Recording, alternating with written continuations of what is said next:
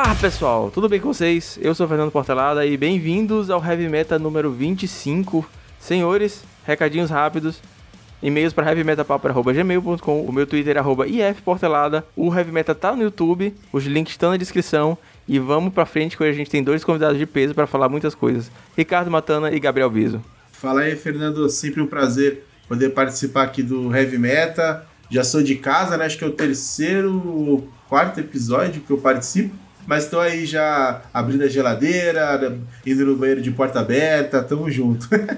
Fala, Fernando, minha primeira participação aqui. Obrigado pelo convite e vamos lá. É, o Matana, como ele falou, ele já é de casa, a galera já conhece, mas o Gabriel se apresenta pra gente um pouquinho, fala um pouquinho de você. Você é grinder de mall também, especialista, sal, salvo engano, em Boros Monarca, não é? Isso. Então, eu tava grindando um tempo atrás aí, mas deu, deu uma parada. A vida meio que trabalho, faculdade, aí meio que ficou enrolado. Cara, a vida, a vida real é, é Zabete, sempre chega e sempre trabalha nosso, nosso Magiczinho. Sim. Eu trouxe o Matana e o Gabriel aqui hoje porque a gente vai falar sobre o Clube da Luta mais uma vez. A gente já teve o Clube da Luta aqui, a gente gravou com, com o Fernando e com o Bruno. O link tá na descrição desse episódio. E se você tá ouvindo aí e não sabe, o Ricardo e o Gabriel eles fizeram a final do Clube da Luta. A vitória foi do Gabriel. E semana que vem, dia 1 a gente está iniciando a sétima edição do Clube da Luta. Então a gente vai falar um pouquinho de como é que foi a sexta, nossa expectativa para a sétima edição. E vai falar também do metagame dos campeonatos que teve essa semana no mall. Bastante coisa no episódio, então vamos correr e gravar esse conteúdo.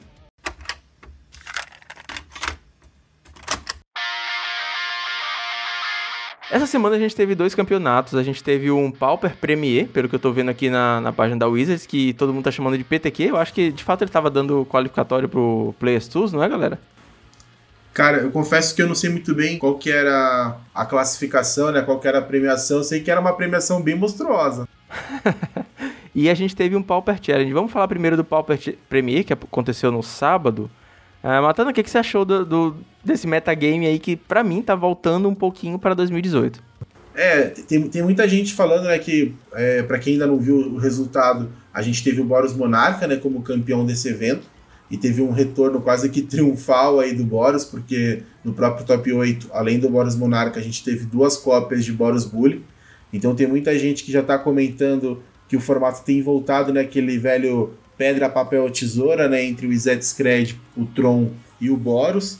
Eu já vou na linha que é um pouquinho aquele pedra, papel tesoura do Big Bang Theory, né, com Lagarto Spock, porque eu acho que além desses três decks não dá para descartar o Affinity, por exemplo, e o Stomp também é um deck que está aí aparecendo, principalmente agora com o crescimento dos decks de fadas, né, decks de Delver.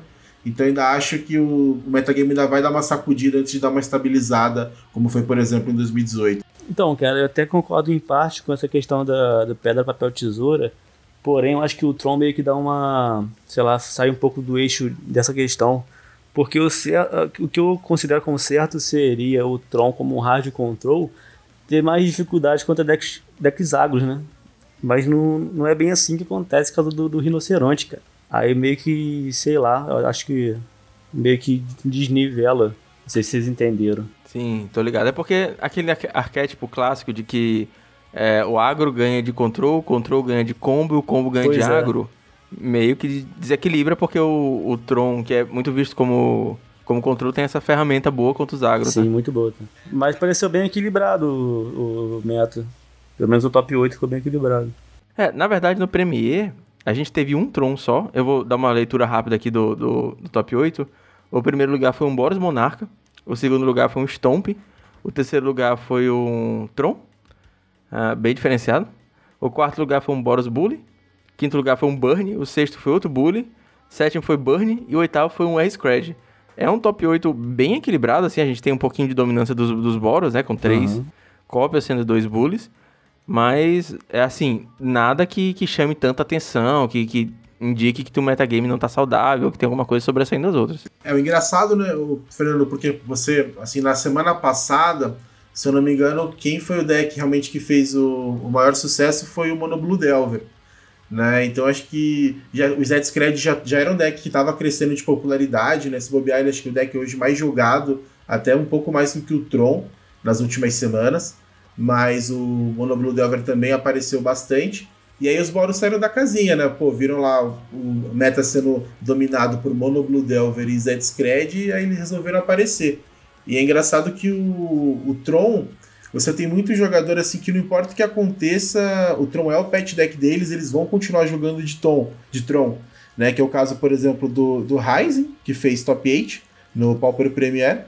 E depois a gente vai falar também um pouquinho do Challenge, que teve, por exemplo, o Adepto Terra que é um outro jogador também bem conhecido de Tron. Então, não importa o que aconteça, vocês vão perceber que vão ter jogadores ali que vão ficar jogando de Tron, independente do meio. É uma coisa que eu particularmente sinto também, porque é, jogando IRL, a gente vai jogar campeonato na loja e tudo mais. E eu sinto que eu já jogo há tanto tempo de Tron que mesmo eu jogo as bad matches melhor do que eu jogo os match de, good match de outros decks. Então é, é muito difícil tirar o Tron da, da, mão quando eu vou, vou jogar o campeonato na loja, alguma coisa assim. E o Tron tem a questão que é fácil de adaptar pro, pro meta, né? Com certeza. Uma, uma cartazinha ali, uma instantânea que você bota, você busca com teaching já faz bastante diferença. É, essa semana passada a gente teve os Mono Blues, a gente gravou é, podcast semana passada com o Igor, a gente comentou bastante disso.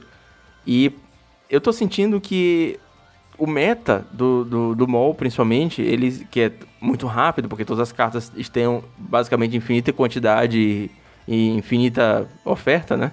As pessoas podem mudar de deck muito rápido. Não tem a história de esperar correio e procurar em loja, é, ter a carta física. Então, eu sinto que o meta ele tá respondendo muito rápido ao meta da semana passada. No caso, semana passada, como o Matana falou, a gente teve muito Monoblue.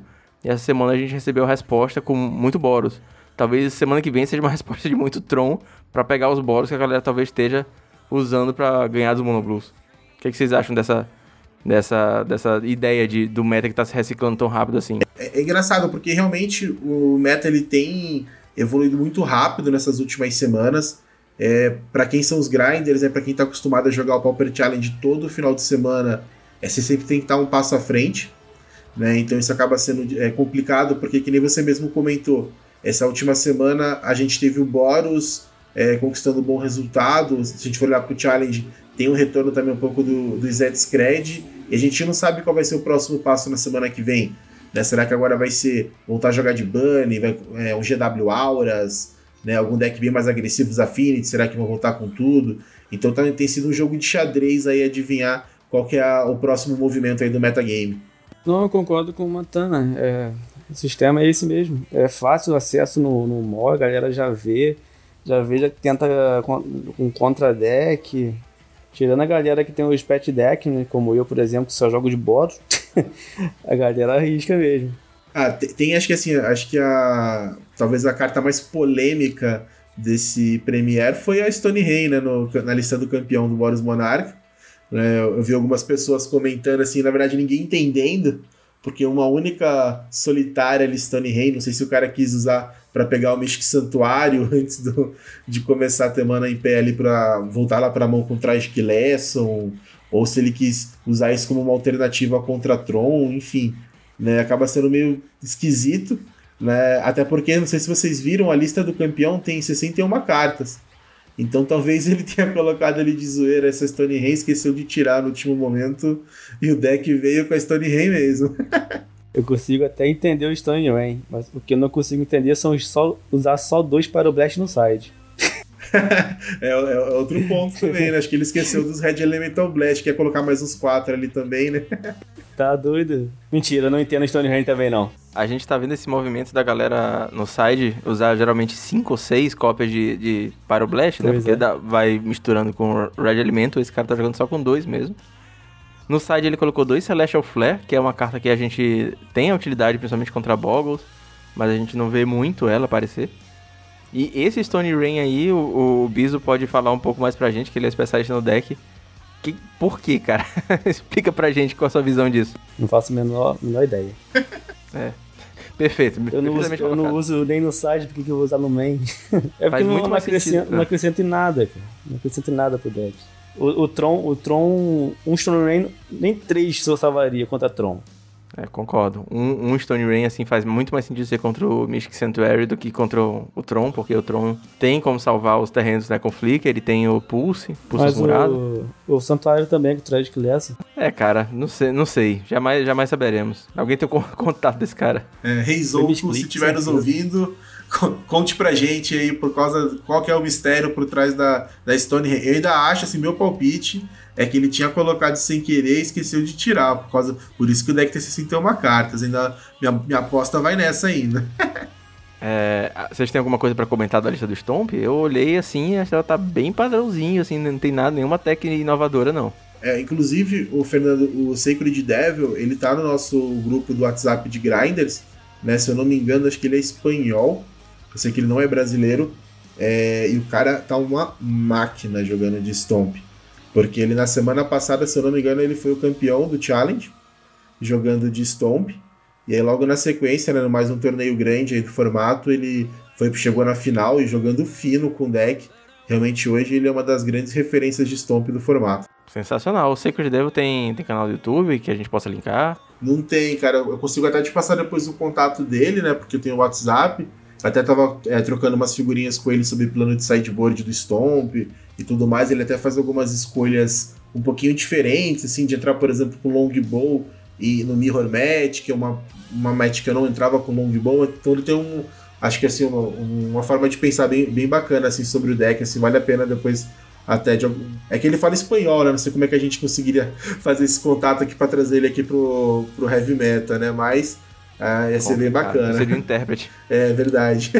ah, no terceiro lugar teve a lista do Ryzen de Tron. E ele tá um pouquinho diferente, cara. Ele tá jogando com dois Condescender, que é uma carta que a gente não vê mais nenhuma cópia assim costumeiramente. Um Doom Blade, que é uma remoção excelente, mata o Lamog do adversário, mata a barreira e tal mas não remove um Jinrova, não remove um Okiba Genshinobi. Ah, três Fire Ice e, e um Rolling Thunder de main deck. Isso faz com que ele jogue também com três Swiftwater Cliffs, que é a Lifeland UR. Três Fire Ice realmente é bem, é, é bem metacal, né? Eu sei que o Carves, ele jogou esse torneio de Zed-Scred, ele enfrentou, se eu não me engano, foram três ou quatro Trons no Suíça, e ele só perdeu pro Ryzen, então tá meio que explicado, né? Por causa com esses três fariais, acaba ficando bem complicado. O cara estava de Z-Scred, né? Então realmente dificultou um pouco e deve ter dado certo, porque ele acabou indo muito bem, né? Chegou no top fora do torneio. É, faz todo sentido agora com, com essa explicação. A gente parece que ilumina todo, todo o caminho. O que, é que esses fariais estão fazendo aí e. Pô, excelente, né? Pô, ótimo resultado do cara. Foi uma lista diferente, conseguiu fazer diferença pra, pra, no torneio dele. Ele abriu mão dos, dos dignatários, né, pra colocar essas emoções. É, tá jogando com três Moments Peace. O dignatário, é, como ele tá com a base diferente, né, tá com a base... Ele tá jogando com Lifeland o G e o R, ele não, não botou os dignatários, uhum. que é uma carta pesada da gente fazer só com Prisma e duas Cave of Temptation só. Mas ele tá jogando com três Moments Peace pra tentar segurar os agros. Deixa eu ver para quem que ele perdeu aqui. Ele perdeu... Ele perdeu pro Sacred Devil. É, fez falta, né, os, os rinocerontes. Exatamente, uma hora acabou e pressão pra cima. Ele lembra muito aquela lista antiga, né, que a gente chamava de Murasa Tron, sim, né? Sim, lembra mesmo. Na época que o rinoceronte ainda não era uma staple do deck. E o pessoal apostava mais Moments Peace e utilizava até o próprio Condensente, né, numa carta dessa época, Rolling Thunder Main Deck, então ele deu uma... voltou um pouquinho no tempo aí. É, e faz todo sentido. Eu tinha pensado bastante nisso e vou guardar essa lista com carinho aqui, porque se o meta tá voltando, faz um pouco de sentido você voltar com techs que funcionavam antigamente, né? Adicionando, óbvio, Ephemerate, Cave of Temptation, que são coisas que surgiram mais recentes. Ele preparou o deck para os dois decks mais presentes no formato, né? Que é o Tron e o, o Spread, né? É verdade, cara. Perfeito esse deckzinho dele aqui. Vou, vou dar uma olhada com carinho nele. De verdade. Boa. E aí a gente teve também, descendo um pouquinho, a gente teve o Boros Bully, cara. O que, é que você fala do, do Boros Bully pra gente, Gabriel? Você prefere o, o, o Monarca mesmo ou você acha o Bully, Bully melhor colocado hoje em dia? Então, cara, quando você, quando você pega o Bully, cara, você meio que. Tipo, contra o deck de fadas em geral, você tem uma, uma partida melhor do que o Boros Monarca. Porém, você assume que você vai praticamente perder todas as partidas contra Tron. O, o Boros Monarca ainda tem uma chance maior. O Bud é muito complicado. Essa lista dele que eu tô olhando aqui, acho que a, a novidade é que ele tá jogando com as seis para o Blast de side, né? Que é uma coisa que acho, acho que desde a unificação as pessoas temeram um pouco em botar praticamente metade do side só de Pyroblast, né? Ele tá com 4 Pyro e 2 Red Elemental. Mas não é uma lista assim tão inovadora. E conseguiu fazer resultado ainda, né? Sim. Só que destaca aí são os dois Electric de main, né? Geralmente se vê um. É, respondendo às fadinhas. Aham. Porque querendo ou não, o Boros, apesar de ter uma match boa contra, contra as fadas, com o Santuário a match não tá muito fácil mais não. Tá, tá uma match ok, mas. Mas a vida não tá fácil pro Boros mais não.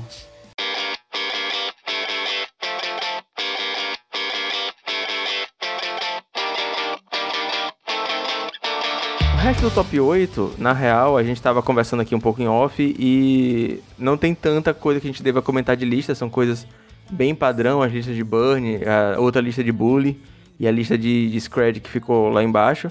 Mas a gente tem o Pauper Challenge, que esse campeonato rolou no sábado, o Pauper Premier, e o Pauper Challenge rolou no domingo. E o, o, o top 8, pra mim, o campeão também foi uma surpresa, que foi um Boris Monarca dessa vez. Eu acho que o Biso nunca ficou tão feliz, né? No mesmo final de semana, o Boris ganhando, papando tudo aí. Pois é, cara. E, e achei a lista interessante, cara, porque se você parar pra observar, ela é bem diferente. Ele tem um Guardião Guild Pack no main, tem um Hip the Graves no main, três Prismatic Strands, um Battle Crit. Bacana, bacana o deck, a lista. Ah, mas não tem Stonehenge dessa vez, porra. É, não Faltou. tem, faltou. É, o Bilster, ele é um jogador já bem conhecido, né? De Boros mesmo, acho que ele joga, joga bem de Boros.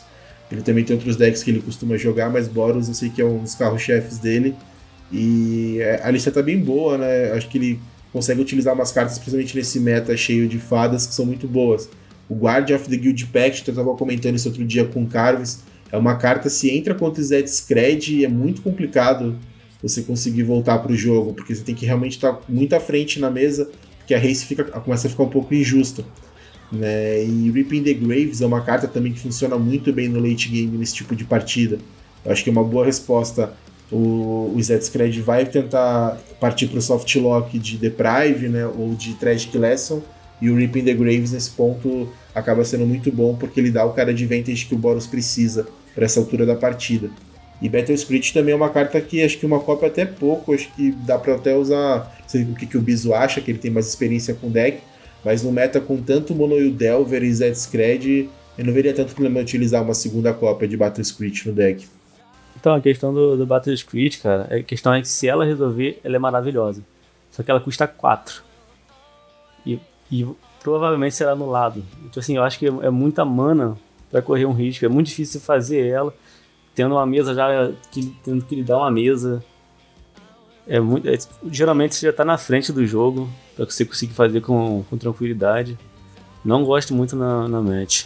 É, esse Rip the, Rip the Graves de, de main deck é uma coisa assim que realmente interessante. Uma techzinha que talvez vale a pena todo mundo testar aí, porque como a Matana comentou, é uma carta que vira jogo completamente. De repente você tem todas as criaturas que, que já estavam no cemitério estão na sua mão, e aí começa a ter o cara lutar batalha de recurso de novo, pra tentar anular tudo. Sim.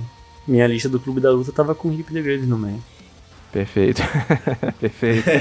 Fez diferença, Matana. É, não, o Rip the Graves é uma carta complicada, assim. E é engraçado também que tanto a lista que ganhou o Premier como a lista que ganhou o Challenge estavam utilizando um Shenanigans de side, que é uma carta que normalmente não aparece tanto também, o pessoal acaba apostando mais em Gorilla ou em Ancient Groot, mas eles resolveram apostar em Shenanigans, que é uma carta também que eu já usei até na época que o Astrolabel ainda era válido no Pauper, né? até gostava um pouquinho mais, mas às vezes acaba sendo um pouco complicada, ela te trava um pouco, assim, não tem uma opinião muito bem formada sobre ela ainda. É, o fato dela ser Sorcerer Speed atrapalha muito, né, cara?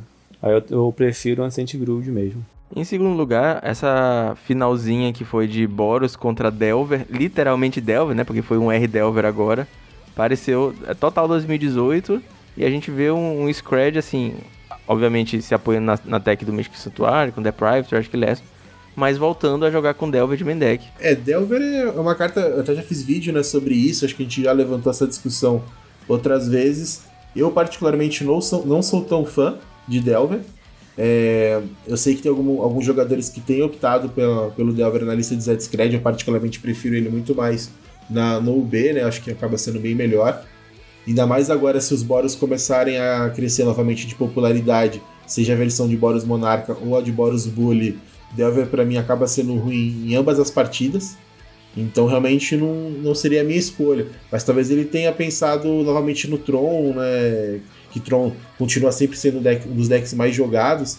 Até nesse último Pauper Challenge, deixa eu ver aqui que o, o Proteus ele, ele fez aqui a análise, eu tenho aqui. Ó, nesse, nesse último Pauper Challenge de domingo, nós tivemos 15 Izet Screds e depois 12 Fog Trons. Então, o, o Tron era o, era o segundo deck mais jogado. Então, o Delver acaba tendo lá sua serventia também, né? Porque ele é muito bom contra o Tron. Mas no geral eu não curto muito, não. Terceiro lugar foi o Paulo Cabral. O Paulo Cabral também jogando de UR, dessa vez sem Delver.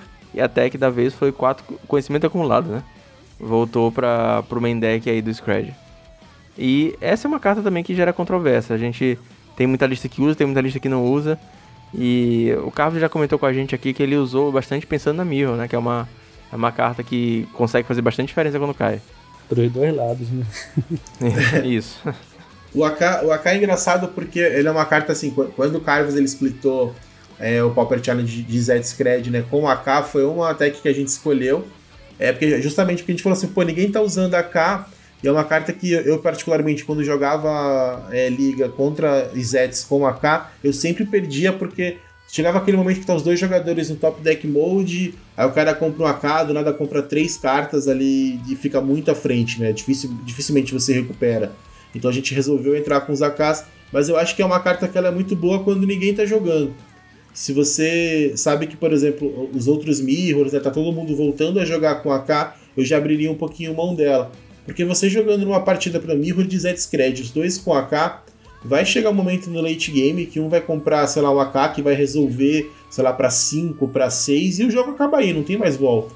Né? Então eu prefiro não me colocar nesse tipo de situação e jogar uma partida, né, um game que eu acredito que o meu skill com o deck possa de fato prevalecer. E não uma carta que do nada sozinha compra 5 e acaba o jogo.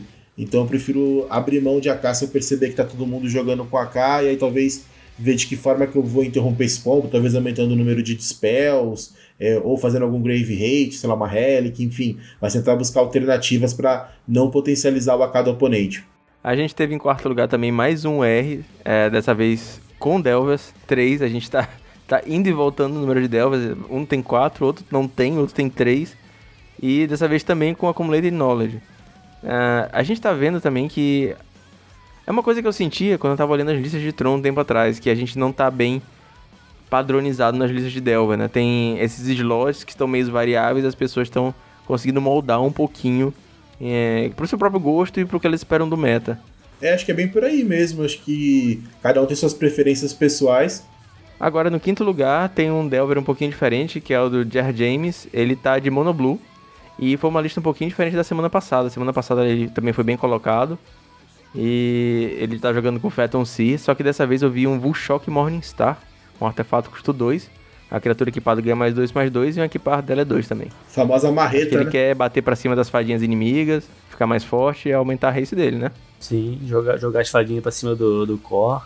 Curioso também ele usar o Gush com perna, né? É, cara, esse aí ele não abre mão, não. Acho que já virou assinatura, É uma das né? poucas pessoas que eu vejo jogar com, com o Phantom Sea. E é uma carta que de fato eu não testei, não, não consigo uh, não, uh, atestar a eficiência dela. Mas ela é curiosa, cara. Tem que baixar a criatura, depois ter a mana pra dar o, dar o morph e tal. Três charmes também, bacana. As listas do, do Jar James sempre são bem diferenciadas, cara. Ele, e ele é bem vocal sobre isso, sobre o stat que ele faz e tal.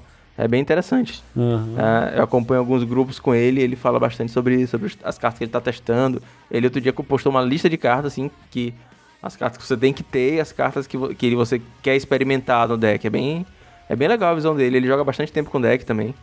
Sim, acho que o, o Jerry James ele tem uma visão muito peculiar, né? É, geralmente a gente vê o Force Spike no Mono Blue, né? Ele abriu mão. O Jerry James ele tem uma visão muito peculiar né, do metagame. Isso eu gosto dele. Ele tem uma visão assim muito singular.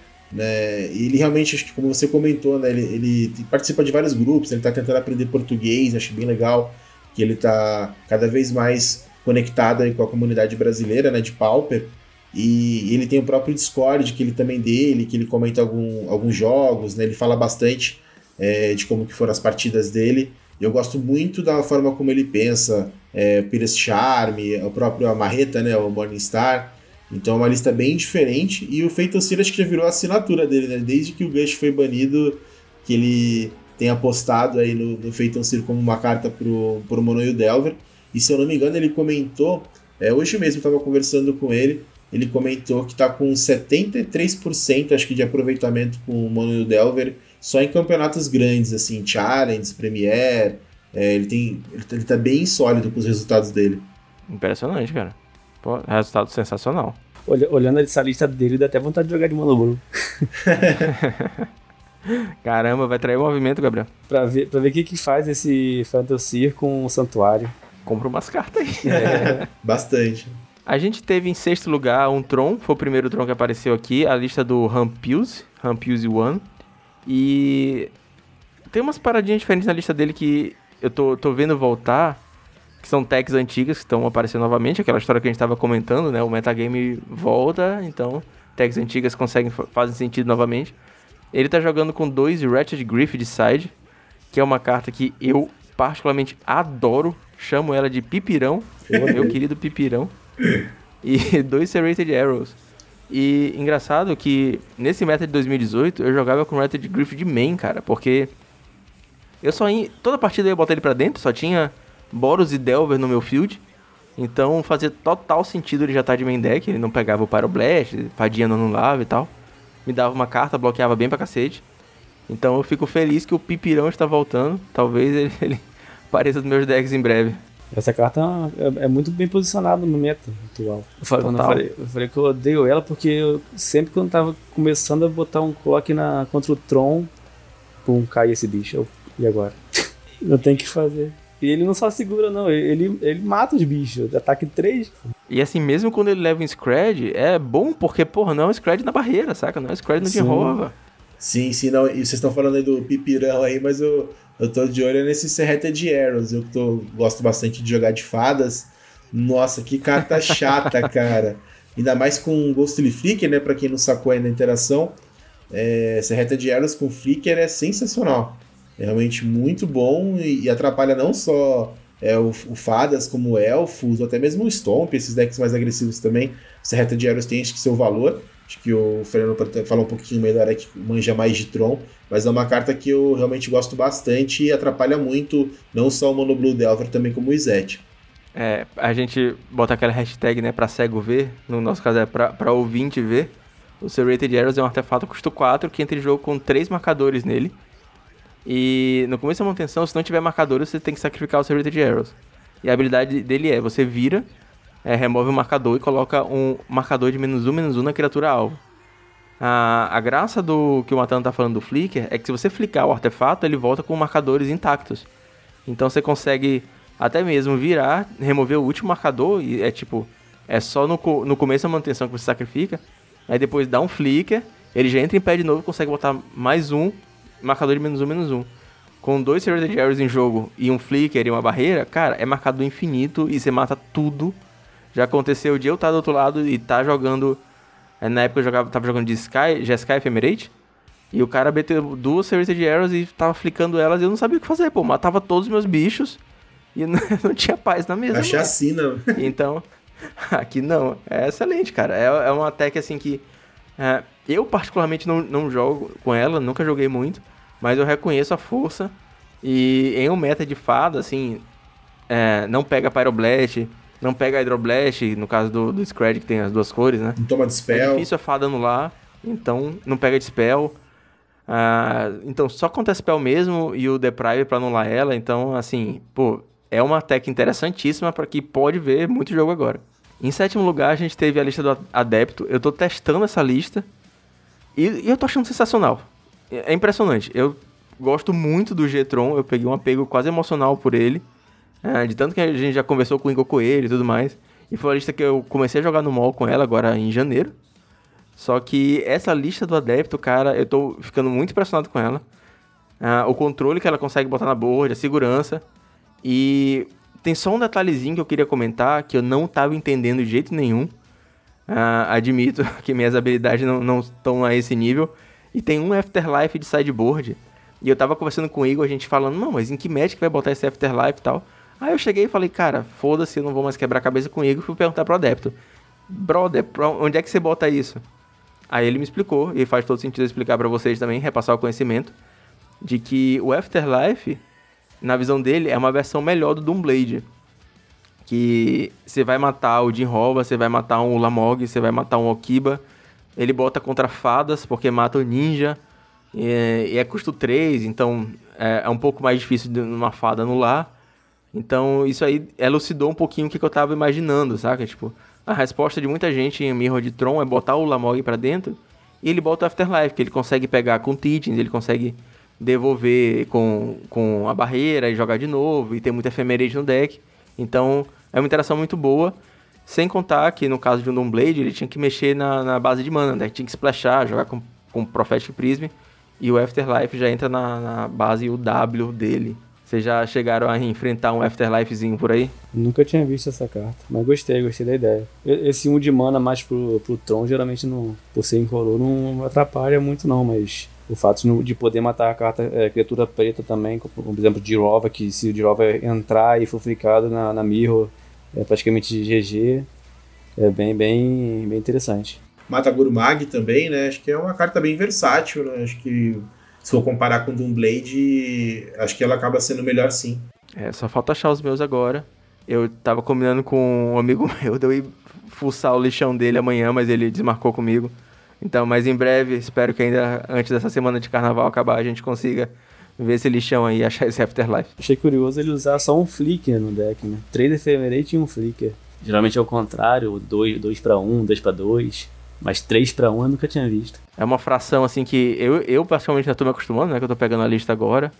Mas como ele tem bastante o Tranquil Cove, que é o Lifeland o W, o, o Ephemerate roda muito rápido.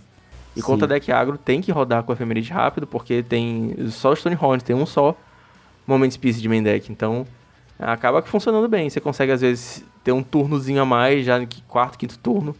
Tá com as manas para poder mandar o, o Stonehorn mais Ephemerate para proteger de um Savage Swipe, alguma coisa assim. É, o Ephemerate é muito, é muito consistente, né? ele é muito. faz o papel dele muito bem feito. Outra coisa que eu observei também no sideboard, uma curiosidade, que tá usando Fireball. Não, Fireball né, é uma carta clássica, né? O pessoal tá acostumado a jogar mais de Rolling Thunder. Ele ressuscitou aqui o Fireball. E também dois Exclude, né? Que é uma carta também que não é tão comum a gente encontrar no side do, do Tron.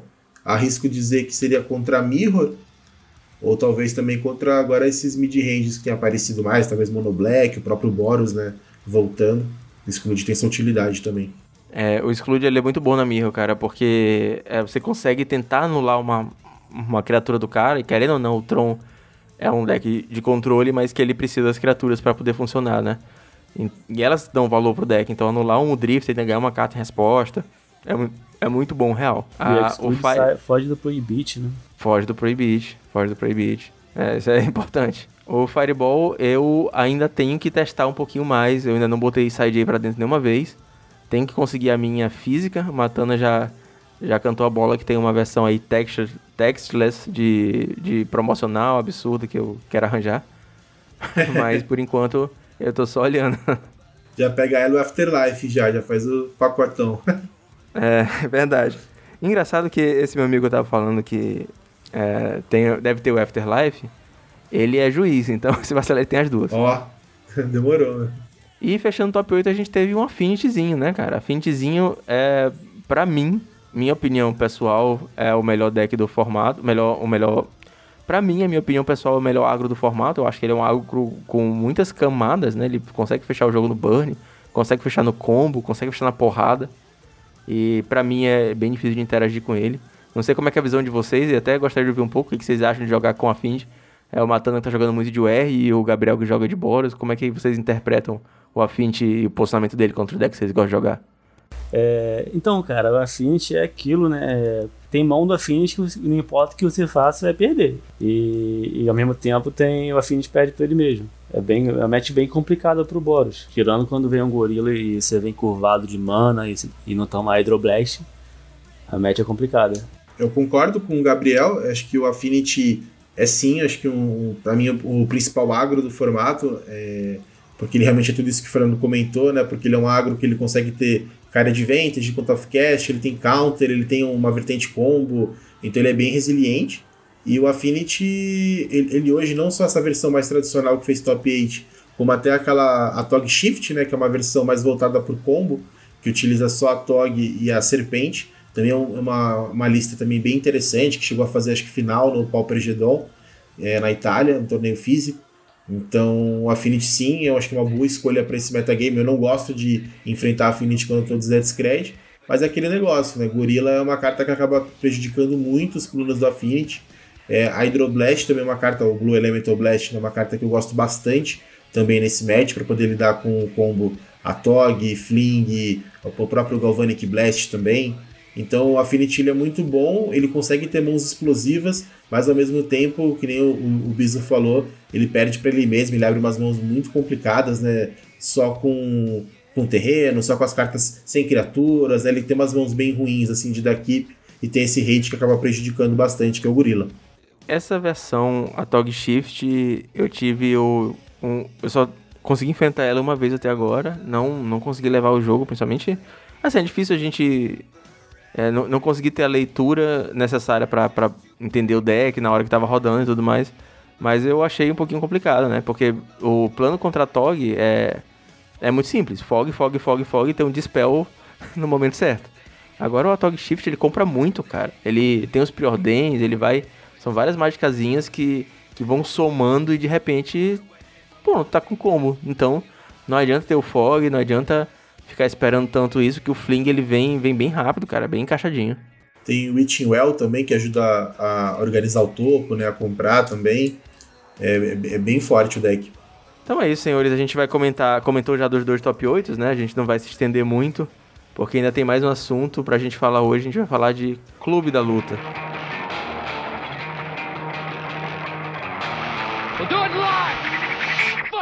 Como eu falei no começo, vocês dois se enfrentaram na final da sexta edição do Clube da Luta. E essa é uma partida que nunca foi ao ar, tô certo? Sim, foi um mistério aí. Na verdade, quem me trollou foi o Magic Online. Eu, eu fui fazendo, eu fui trazendo, né, desde a primeira rodada do Clube da Luta no meu canal.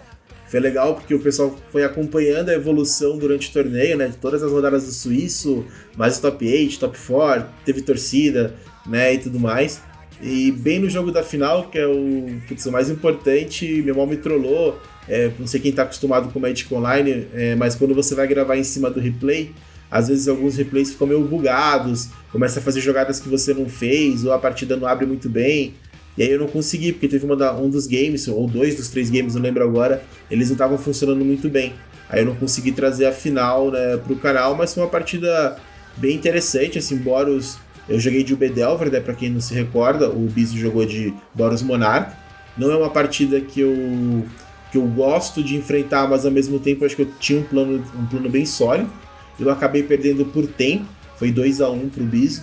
É, era um dia bem complicado, tava com a internet, tava com alguns problemas, acho que tava chovendo aqui na cidade e tudo mais. Então acabei demorando um pouquinho mais para fazer algumas jogadas. Acabei perdendo por tempo, mas tudo bem, acho que faz parte. Eu nem fiquei, nem fiquei bolado, nem fiquei triste. Achei uma partida bem amistosa. É, foi bem interessante, eu fiquei muito feliz com o resultado final do torneio, porque foi minha primeira participação também no Clube da Luta. Então chegar na final já foi um ótimo resultado. É uma, é uma match que, apesar de do, do B Delvas ter se, ter se preparado mais né, pro Boros de Monarca, eu geralmente não tenho muita dificuldade nessa match não. Eu vejo uma match ok, até, até é mais fácil até do que o S-Cred, Mono Blue. Mas a partida foi bem truncada contra o Matando. Acabou o tempo dele, a gente tava bem naquele, meio que no top deck, tava bem, bem estranho. E sobre o field do, do campeonato da sexta edição, como é que vocês, vocês enxergaram? A, a gente já conversou sobre isso com, com o Bruno, e com, e com o Fernando. É, novamente, o link está aqui na descrição do tanto do YouTube quanto do Spotify, do Anchor também. Mas o que, que vocês acharam do field? Foi é, meio diferente do que vocês encontram no mall ou na loja? Foi um misto dos dois? Galera jogando com pet deck? O que, que vocês acharam? Sim, acho que foi, foi um pouco diferente, é, apesar da, da internet, né, do, do Magic Online, o pessoal já está acostumado a acompanhar é, todos os resultados aí de challenges, ligas e tudo mais. Teve sim, acho que algumas nuances, se a gente for comparar com um meta, por exemplo, de um Pauper Challenge. Eu, se, eu não, se eu não me engano, o deck mais jogado foi o Affinity, seguido de Burn, é, nessa sexta edição. É, o Affinity hoje é um deck que está sendo bem jogado, mas não o mais jogado do meta. Né, o Tron mesmo, se eu não me engano, acho que não teve nenhum, nenhuma pessoa jogando de Tron na última edição. Então só aí já mostra. Igor Coelho. Ah, teve o Igor. Ele jogou de Tron. Mas acho que. Mas, é, mas teve acho que pouca gente, né, jogando de Tron. Você lembra que foi isso? Foi, teve pouquinho. Se não foi só ele, assim, é, o meta, assim, o Tron com certeza não era um dos decks mais jogados. Então, só isso acho que já mostra, né, que já tem uma, uma grande diferença quando a gente olha no cenário um pouco mais competitivo do Magic Online. Mas o nível, acho que no geral, tava bem bacana. Tinham jogadores conhecidos, né, o próprio Alexandre Weber, é, o Biso também, que é o Grider, né, que está sempre jogando, o Jerry James participou, o Diego Brando também participou, então você tinha um nível de competição muito bom. E em relação ao metagame, acho que a principal diferença foi isso, né? Então, Affinity Bunny foram decks muito jogados. Não sei se isso vai é, prevalecer agora para a sétima edição, mas acho que fica a dica aí para quem tem interesse em participar da sétima edição. Eu recomendaria ter um bom plano de jogo ou umas cartinhas reservadas aí no sideboard tanto para Affinity quanto para Bunny. Então pode pegar o Gorila Xamã, aí o, o Homem Macaco aí, se prepara o espaçozinho para ele no deck aí que vale a pena. então, eu tava meio desanimado com o formato quando ia começar o torneio. Eu peguei uma lista que tava testando de modo Monarch, aí fui ver de que tava.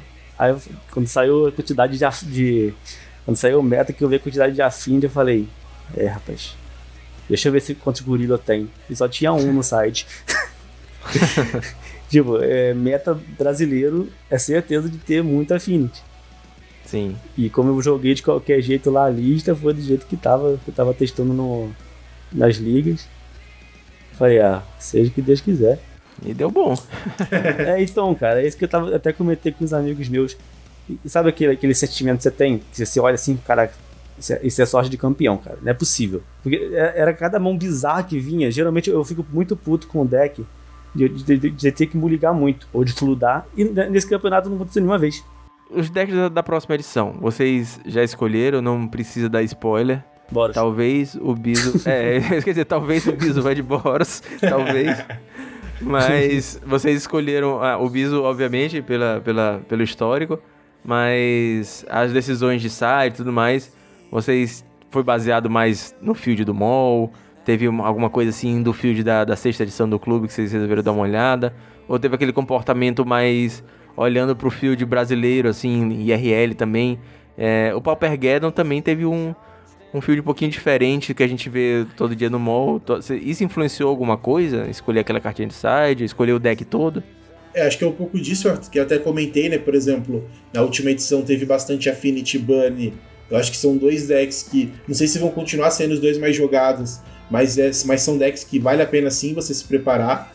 É, o, a Clube da Luta ele tem uma, uma diferença também comparado com o Magic Online, assim, nos torneios grandes, que você conhece já o deck do seu adversário, então as listas são reveladas com antecedência. É, então isso acaba sendo legal porque, por exemplo, uma coisa que eu fazia sempre, ah, enfrentar o fulano de tal jogando de Bunny.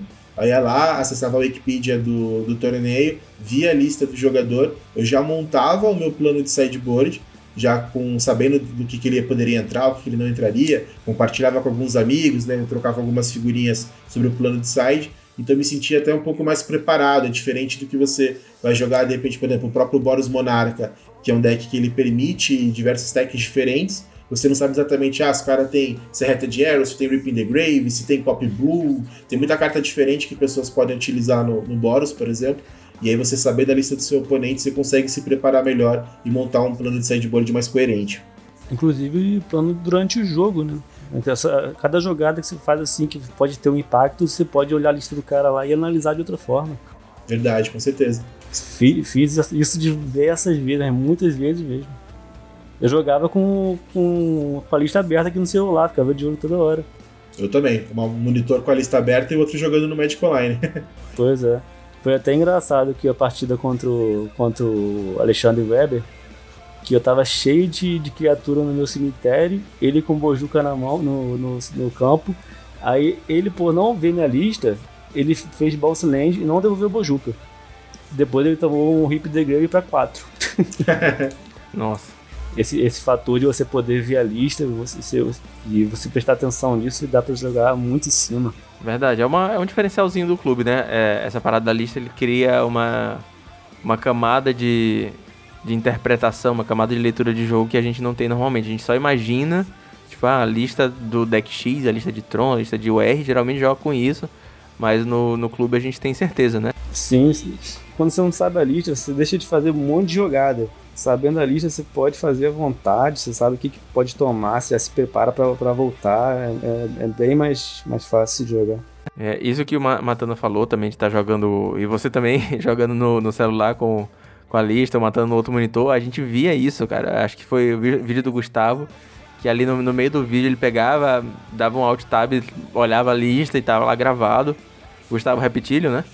Uh, e é bem legal, cara. É bem legal a gente ver essa interação que, que, que a gente tem e o clube tem esse diferencial. É, fiquei, fiquei bem feliz de ter visto isso. E, e, assim, e entrando nessa parte de ver as coisas, a gente teve uma cobertura espontânea e extensiva por parte de muitos criadores de conteúdo, né? E eu tava até falando com os meninos, que eu não. Na, com os meninos da, da administração, que eu não sei ainda como é, uma empresa não, não abordou, cara, porque, porra, tá todo mundo, todos os criadores, assim, grandes do formato estão fazendo conteúdo sobre, sobre o Clube da Luta, estão postando as partidas, e é uma oportunidade sensacional para uma empresa botar a marca dela lá, né, porque vai alcançar centenas, assim, de pessoas que estão consumindo esse conteúdo já por naturalmente, né? Sim, o, o, que nem eu comentei, né, que eu tinha, eu tava trazendo pro meu canal, por exemplo, todas as partidas, né, do Clube da Luta, exceto a final, infelizmente, mas eu tive bastante, assim, é uma repercussão muito boa, né, com, com vídeos, assim, com quase mil visualizações, é, teve bastante, bastante gente comentando, não brinquei, de fato tinha uma outra pessoa assim na torcida, acompanhando ali fielmente cada rodada que se passava, então acho que isso é bem legal. E tiveram muitos outros, né? O próprio Igor, eu sei que ele publicou algumas partidas, o Gustavo, teve o. Acho que o Ari do, do Manadelver, ele também publicou, o Alexandre Weber, o Gelcida. Então teve bastante gente aí que publicou pelo menos ali um vídeo ou outro né, sobre o Clube da Luta. Isso acaba, acho que, valorizando ainda mais o torneio. Eu acho que é muito bacana, acho que faltou só um pouquinho, talvez, é, de a gente faz, fazer um pouquinho mais de marketing do pessoal que fez top 8, né? Acho que dava para ter explorado um pouquinho mais é, o profile dos jogadores, né? o perfil, talvez uma rápida entrevista com cada um deles, assim, para valorizar cada vez mais e tentar né, deixar o Clube da Luta como realmente uma referência de torneios online brasileiros aqui do Pauper. A, a cobertura desse evento por parte dos, dos jogadores foi, foi realmente impressionante mesmo. Toda semana tinha vários vídeos do, do, do torneio, bem bacana mesmo. É verdade. E esse Clube da Luta sétima edição tá gigantesco, cara. A gente viu isso pelas dezenas de grupos de WhatsApp que estão que aparecendo. E eu não espero nada assim. Ah, nada diferente de gigante, saca? Vai ser torneio massa, vai ter muito mais gente participando. A gente tá com um grupo no Clube da Luta em inglês que tem a galera da Itália, tem a, muita gente dos Estados Unidos, tem galera da Rússia. Então vai ser um torneio verdadeiramente internacional dessa vez, assim, tem muita gente mesmo. O grupo, o Clube da Luta principal lotou, tá com o grupo número 2 já. E eu, cara, real, tá até uma confusão da gente saber como é que a gente vai pegar os resultados, postar tudo. Vai ter reuniões para decidir tudo isso, porque vai ser gigante, cara. E é, fica até assim um recado, se você tem uma conta no mall e não tá sabendo o Clube da Luta, ainda dá para se inscrever. Vai até o dia. Começa dia 1 Então é dois ticks só, é bem baratinho e vai ser uma oportunidade de jogar um campeonato gigante com grandes nomes do formato, tanto nacional quanto internacionalmente. Inclusive, é, Ricardo Matanda e Gabriel Biso que estão aqui com a gente hoje. Eu tô, tô, longe de ser celebridade, né? Mas eu reforço o convite. Mentira, que participou até daquele campeonato lá dos, dos youtubers é verdade. é que eu tinha que completar a cota, né? Da casa do Big Brother, né? Chama um brasileiro lá, põe aquele doido lá do Stomp lá. Mas assim, brincadeiras à parte, eu reitero e reforço o convite do Fernando é, participem, porque realmente a inscrição é quase simbólica, né? Dois tickets. É, é, é bem tranquilo, acho que mesmo para quem não é muito competitivo poder participar. É, e o torneio ele tem, por mais que tenha um outro nome mais conhecido aí do, do formato, tem também muita gente nova, gente que está conhecendo, alguns produtores de conteúdo também que jogam mais for fun, né, que não jogam tão competitivamente. Então acho que é um, é um, um campeonato bem bacana, assim, uma confraternização realmente. Agora, não só da comunidade brasileira, mas também de outras comunidades aí que estão sempre investindo no palco, como a própria italiana, né, que o Fernando comentou. Então, se você joga Pauper, se você tem acesso ao Magic Online e não se importaria de gastar ali dois tickets para participar do evento, eu acho que vale muito a pena. É, um toque legal também, como ele é um torneio que você precisa já mandar a lista agora, né? E, depois, e ele é um torneio relativamente longo, né? Porque normalmente joga-se duas rodadas por semana. É, às vezes acontece da sua lista ficar um pouquinho fora de data, né? Porque eu mesmo senti um pouco disso. Eu escrevi uma lista de Ubedelver, aí passou ali duas, três semanas, o Ubedelver começou a ganhar um pouco mais de popularidade no Magic Online, começaram a surgir boas techs né, do deck, assim, algumas mudanças de lista que eu não tinha previsto, mas que funcionaram muito bem. E eu fiquei ali meio que naquela apreensão de querer já testar essas cartas novas, mas tendo que jogar ali com uma lista talvez de um mês atrás. Ali, então tem essa particularidade também do evento que é importante. Bacana também desse torneio, para quem é muito atarefado no dia a dia, é que não tem o horário certo. Você, você combina com seu oponente da semana e, e joga com ele. Você vê o melhor dia para vocês dois, melhor horário, joga e passa resultado. É muito de boa. Eu acho que a gente falou bastante sobre o Clube da Luta. A gente é, deixar o convite mais uma vez, assim, participem. É uma celebração da comunidade. É um campeonato feito da, é, pela comunidade para a comunidade. Então, vai ser bem legal ter a oportunidade de jogar com uma galera que você não vê todo dia. Mas, finalizando o Heavy Metal, não podia ser Heavy Metal sem a parte do Heavy Metal. Vamos para a indicação de metal. Let me bring you songs from the woods to make you feel much better than you could know. Better than you could Dust know. you down from tip to toe. Dust you down from tip to toe. Show you how the garden grows. Show you how the garden Hold grows. Hold you steady as you go. Hold steady as you join the chorus if you can. It'll make of you an honest man. Let me bring you love from the fields. Poppies red and roses filled with summer rain. Minha indicação de metal de hoje é, conforme eu vou participando, né, vai mudando, né, vou tentando mudar aqui as indicações também, né, tentar trazer algumas coisinhas diferentes. Eu sou bem eclético com música, né, então eu gosto de ouvir, assim, no momento estou ouvindo Zeca Pagodinho, no outro momento estou ouvindo um metal, né, alguma coisa assim diferente. Então hoje que eu queria trazer para vocês, acho que é um som. A banda eu sei que é bem conhecida, o álbum não sei se para todo mundo é conhecido. É, a banda é o Jethro True, que é uma banda que eu gosto bastante. E, e, o álbum é um álbum que me lembra muito meu pai, assim, então eu gosto muito, que é o Songs from the Wood. É um álbum muito legal, assim, para quem curte uma flautinha, Jethro Tull acho que não, não tem melhor. Né? E realmente é um álbum que sempre quando a gente viajava, ele levava o CD e colocava no carro, assim, para ouvir esse álbum e para mim me traz sempre boas recordações. Então eu quero compartilhar com vocês aí o álbum Songs from the Wood. E tem a primeira música do álbum também, tem o mesmo nome, então se é para indicar um som, vamos indicar aí Songs from the Wood do Jethro Tull. Massa, cara. É, eu sempre fico feliz com essas indicações de metal, não só porque a gente consegue ver bandas muito legais, por exemplo, essa música do, do Jethro é uma banda que eu não conheço muito, e essa música eu não conhecia. Vou deixar o link na descrição uh, do, do, do clipe, que eu achar no YouTube, assim, de oficial da música. E o que eu acho massa é que a gente tem, assim, umas músicas que marcam a gente, sabe? Que a gente tira uma lembrança, que a gente, uma música que leva a gente para um lugar do, do passado e uma, uma coisa mais afetiva. E eu acho massa e agradeço muito por compartilhar isso com a gente, pô, sensacional. Demais, demais.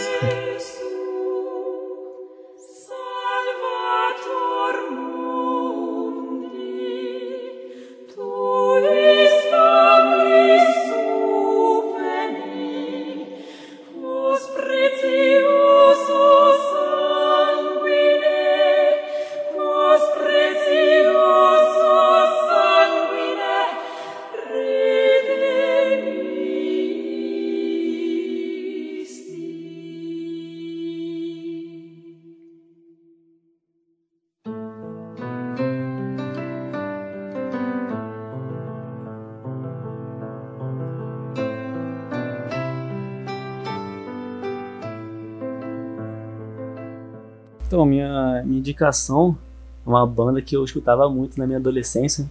Até hoje em dia eu escuto, de vez em quando, que é o Xamã. Se for pra escolher uma música, eu escolheria Fairy Tail. Cara, tá aí uma banda que. Essa aí eu, eu já conheço um pouco mais, porque. Eu não sei se todo mundo tá ligado, mas eu sou do Maranhão, eu moro em São Luís. E a gente é muito mal servido de show de, de rock metal aqui. É difícil ver uma, ver uma banda grande e tudo mais. Mas Xamã e Angra são bandas que vieram muito, cara, no, no começo dos anos 2000, porque era, eles estavam estourando na época e tudo mais. O Angra com o Rebuff, o Xamã lançando o CD deles também. E foi banda que eu vi ao vivo, cara. Foi um dos primeiros shows da minha vida. Tive a oportunidade de ver André Matos cantando no Xamã aqui em São Luís. Uh, e, pô, sensacional também. Sensacional a indicação. E assim como como o, a música do, do Matana, a banda do Jethro Tull, o Xamã pra mim tem muita coisa afetiva também. É uma, uma época que eu tava descobrindo metal e várias amizades, e saindo de noite pelas primeiras vezes na adolescência. Então é, é, é bem assim, pega assim bem no, no, passado, assim, naquele gostosinho assim, ficar atrás do coração. E esse som é demais, esse som que o, que o Gabriel indicou aí, eu gosto bastante. É, uma curiosidade do Xamã também é que eles fizeram música do Beijo do Vampiro na Globo. então isso aconteceu. Senhores, muito obrigado pela participação. Agradeço bastante. Uh, deixa de novo aí um recado para vocês. Matana fala um pouquinho do canal. Gabriel, acho que tá, ainda não tá com o canal no YouTube, deveria ter. Vamos, vamos fazer esse bem bolado aí da gente fazer essa produção. Fernando, eu que agradeço, cara, novamente a participação do Heavy Meta. É sempre um prazer poder fazer parte aqui. Já, já sou de casa, mas você mesmo comentou, então sempre que precisar é só chamar. Gosto bastante de vir aqui poder falar de Pauper com vocês, né, com os ouvintes aqui do Heavy Meta. Cara, é isso. Para quem não conhece ainda meu trabalho, eu tenho um canal no YouTube só sobre Pauper, é o canal Stomp. Todas as semanas temos vídeos sobre Pauper competitivo. Então, recentemente, o último vídeo que eu lancei é um sideboard guide do Izet Scred. Recomendo. Ficou bem legal, dá um pouquinho de trabalho de fazer a, a parte das artes e tal é, a própria pesquisa mesmo para definir o plano de sideboard, mas achei que ficou bem legal, modéstia à parte. Então fica aí a indicação para vocês. E também vocês conseguem me encontrar na Liga Magic, eu escrevo artigos lá quinzenalmente na Liga Magic. E nas redes sociais também, eu sou bem ativo no Twitter, nos grupos do WhatsApp também é muito fácil vocês me encontrarem, que eu estou em bastante grupo de Pauper. E é isso, muito obrigado novamente aí pelo, pelo convite, tamo junto. É, eu tenho a agradecer, Fernando, pelo convite, cara. É, é questão do, do canal, cara, é, é muito complicado, que, questão de tempo, né? Aí fica meio, meio que desanimo de começar. Mas já passou pela cabeça, sim. qualquer, qualquer hora eu dou, uma, eu dou o primeiro passo. É, o Gabriel, uh, ele estava falando que hoje é o primeiro podcast que ele já participou. Fico muito feliz, as portas estão abertas. E vamos, todo mundo aí, deixar nos comentários, encher o saco dele pra gente gravar esse deck tag de, de Boros. Tem muito a acrescentar com certeza pra galera. é, é, o primeiro podcast, inclusive você deve ter reparado que eu fiquei nervoso durante ele, o, ele todo, né? que eu sou horrível pra falar. Nada, cara, tá de boas. Na próxima vez a gente toma uma breja, vai gravando aí de boas, ouvindo o chamanzinho. Sensacional. Senhores, muito obrigado mais uma vez. Galera, não esqueça de recomendar pros amigos, se inscrever no canal do YouTube. E é isso aí. Até semana que vem. Valeu, falou.